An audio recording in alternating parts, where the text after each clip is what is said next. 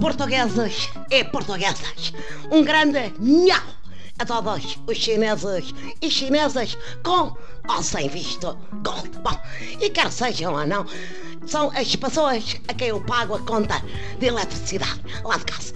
Um abraço especial para os chineses que inventaram aquele gato que dá a patinha e que eu tenho na minha secretária em Belém. Fala-vos o vosso presidente e hoje falo-vos em direto da China. Ah, vejam bem, eu sei que aqui é da noite eu devia estar na caminha, mas se eu mal durmo numa semana normal, imaginem com jet lag. Bom, já experimentei para me ler uns livros para depois recomendar aos milionários que levem jantar por aqui.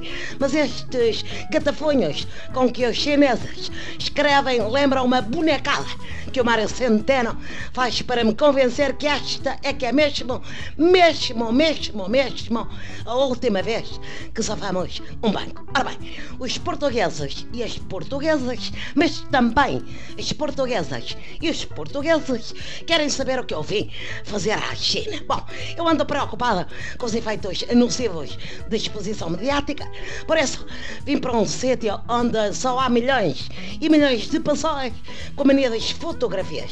Tem sido uma loucura de selfies.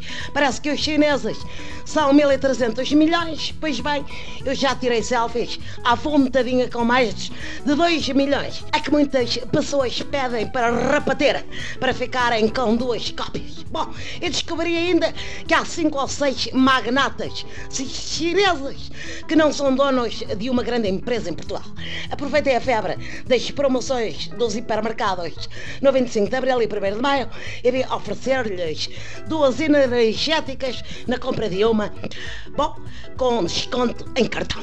Um homem de negócios chinês até nos quis comprar a Madonna e o Mosteiro da Batalha, vejam lá. Bom, eu respondi que os nossos monumentos não estão à venda, por enquanto. Bom, a batalha podem levar, agora a Madonna é nossa. Logo vou para Macau, deixo-vos um abraço e sou capaz de voltar ao país, talvez, pelo Natal.